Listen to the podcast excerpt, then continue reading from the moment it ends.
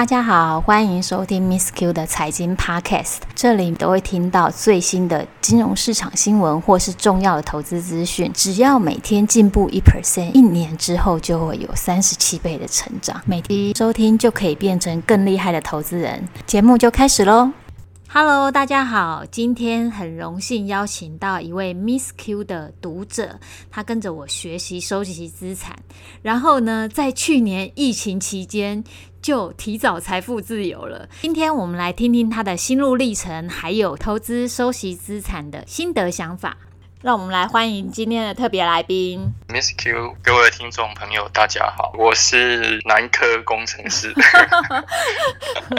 跟大家来介绍你的简单的背景。基本上我是在南科工作了十八年，去年才离开职场。可不可以跟大家来分享你自己理财经验，还有设定的财富的目标？其实，一般在工作，大家好像每天都想离开职场，不管自己或同事，但是真正可以实践的好像不多。我自己在十年前就有非常大的渴望，那我个人设定是希望大约一个月可以有十万块。那如果十万块以投资报酬率四个 percent 来计算的话，大约是要三千万。那要怎么达到这三千万？前面累积的资产大部分是工作的所得，以及有一部分是投资的所得。那为什么有信心离开职场？起源于三四年前开始订阅 Miss Q，Miss Q 的收息资产非常吸引我，它是蛮符合我自己很喜欢的低波动、稳定收益的类。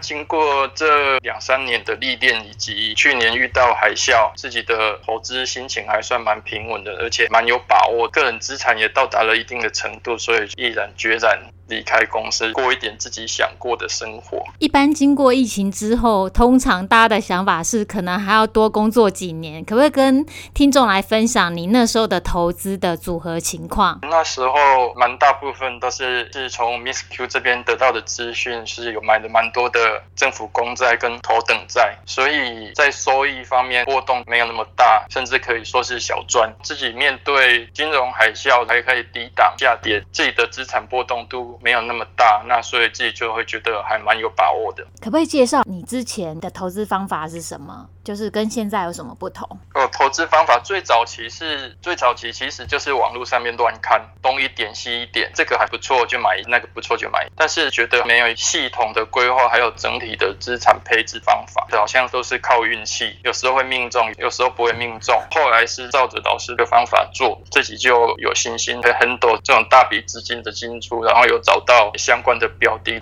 其实我特别发现，在订阅一年之后。你的程度就很好，而且特别对整个利率循环，在什么样的利率水准下要投资什么资产都非常的熟，而且我觉得你真的是熟到可以背出来，可不可以跟其他的听众或是读者来分享，你是怎么样去学习？其实我觉得，Miss Q 介绍的东西其实没有很困难，但是我觉得每个人都有一些门槛很难跨过去。第一步就是你要把你的资产照着 Miss Q 介绍的方法去做，这部分我觉得有点难跨过去。我自己是真的就是把我的资产照那个下去配，然后下去体会那些波动给我的感觉。第二个就是我学习的时候，有些老师没有介绍的东西，我会去自己去看。Miss Q 介绍都是跟利率的高低有关系，在利率转折点。应该要注意哪些资产？其实 Miss Q 介绍的就是收息资产有固定的 cycle，只要把钱照那个 cycle 去搬，就是在升息到顶放在公债或者头等债，然后降息到底可以去下一些瑞慈啊，或者是。REM 这些都是固定的，所以读者可以自己去对照升息到哪里，那些资产哪些会涨。如果真的是有自己去比对的话，就还蛮快可以掌握的。我记得去年下半年你有跟我讨论一些标的，我觉得你整个。整个收息资产都都快通了，融会贯通了。我也是这样一直看一直看，但是其实一一开始我没有那个感觉，到了后来有一天就觉得，哎，好像是这样子，然后就自己去抓。然后我记得我有一次就跟 Miss Q 说，我好开心哦，因为你还没说跟我们讲说要买 REM，我自己就先买了，太厉害了。对，那 那时候我就觉得说，我好像真的是有抓到那种感觉了。我自己是希望可以有系统的，然后机械化的把钱搬来搬去，然后让它赚钱。虽然收息资产不是一个暴赚的标的，但是如果你搬对时间的话，每年收息的部分之外都有十几 percent，我觉得其实也还不错。